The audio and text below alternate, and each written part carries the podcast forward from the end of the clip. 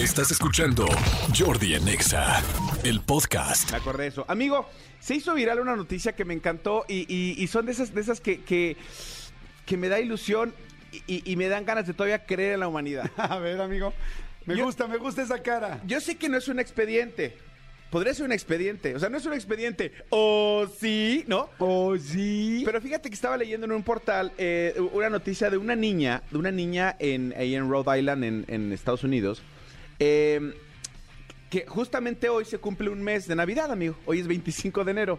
O sea, para que de repente digan, la vida pasa rápido, pues ¿qué creen? Ya estamos a un mes de, de que se levantaron y había regalos o no había regalos en su sí, casa. no ya, ya, ya un mes este de, de- de la Navidad. Bueno, la cosa es que esta niña se levantó, fue al, al árbol, vio sus juguetes, tal, y encontró las galletas mordidas que le dejó a Santa una noche antes, la leche a la mitad, este, ya sabes, eh, ella, en su caso le dejó zanahorias a los renos para que comieran, los renos los, se los habían comido, entonces estaban como a la mitad las zanahorias.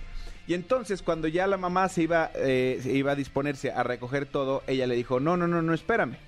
Entonces la niña fue a su, a su, a su recámara, trajo unas, unas bolsas de estas como, como Ziploc, o sea, unas bolsas sellables, y entonces guardó las galletas, guardó las zanahorias, entonces la mamá dijo, pues las va a guardar un ratito, pues como recuerdo de que son las galletas que se comió Santa Claus y las, y las zanahorias que se comió de los renos. No, la niña agarró estas, este, estas cosas y las llevó a la comisaría de policía de- del condado donde vive.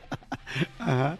Ju- junto Estoy con muy estas, interesado, ¿eh? Muy. con estas evidencias, y lo estoy entrecomillando, llevó una carta de- dirigida a la gente de la comisaría de policía, pidiéndoles, con mucha, este, con mucho sentimiento, pidiéndoles explícitamente que analizaran a fondo el ADN que se había quedado en esas galletas y el ADN que se había quedado en esas zanahorias, porque ella quería comprobar que sí había ido Santa Claus a su casa. No es cierto. Que el que había ido era Santa Claus a su Mi casa. vida, no. Y entonces, claro, cuando llega esto a Oye, la... Perdón que te interrumpa, Sí. pero mucha ternura y mucho CSI, ¿no?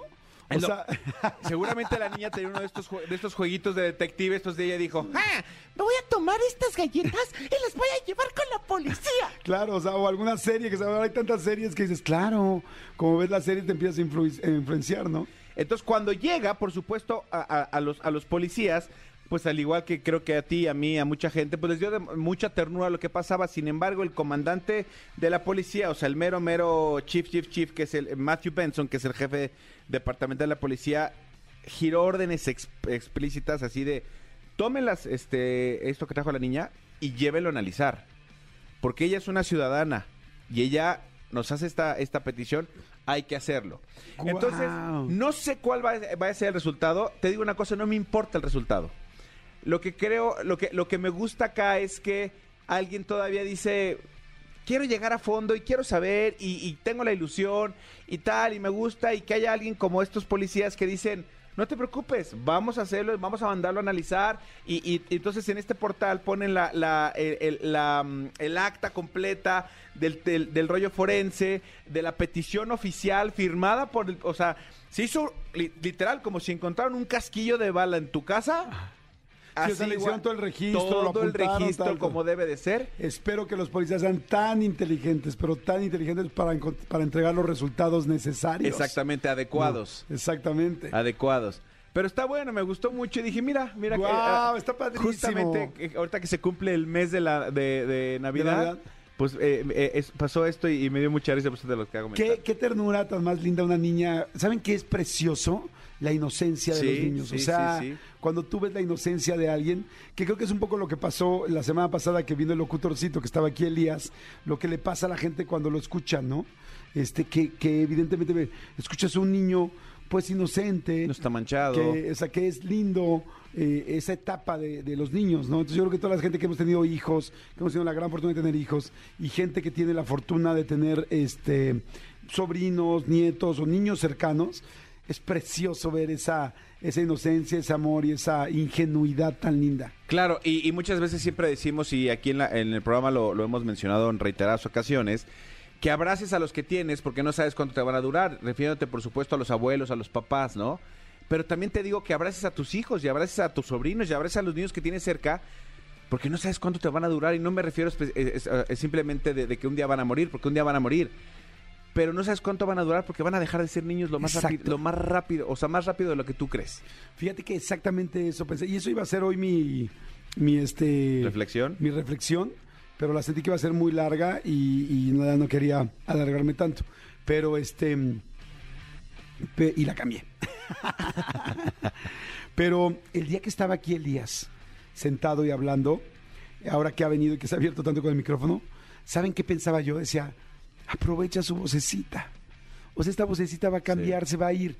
Yo que ya tengo dos hijos mayores, los tres hermanos, de misma madre y mismo padre, este, y ya sé cómo reaccionan eh, sus genes, digo, va a cambiar, va a cambiar su vocecita, o sea, está así a 5, 4, 3, 2, y, y por qué la vocecita, no es solo la vocecita, sino que con la vocecita va arrastrando todo lo demás.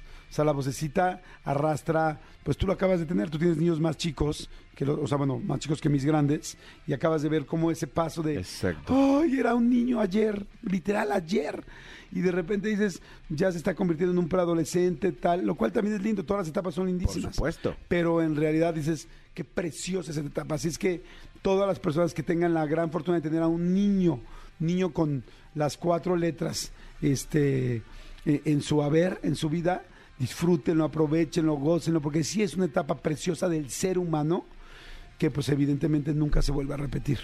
Entonces, este, porque aunque una persona grande, si se fijan, vuelve a tener las mismas necesidades que las de un niño, que cuando una persona es de, de ed- edad avanzada necesita volver a que le den de comer en la boca, volver a ayudarlo a que haga el baño, volver a ayudarlo inclusive a limpiarlo, o sea, aunque regresa el ciclo, la ingenuidad nunca regresa. La inocencia, Entonces, la- sí. esa inocencia, aprovechen porque está preciosa. Exactamente. Qué lindo, qué lindo, está buenísimo el Exactamente, y, si- y sirva este momento para decirles que pues a la próxima sesión de que Santa Claus se coma toda la galleta, pues para evitar sus picas. Claro, para evitar el, el ir a la, aquí al MP. Exactamente, No. ¿para qué? Porque aquí va a ser, uy, joven, si quiere que... de- No, el señor Santa Claus llega hasta el año que entra.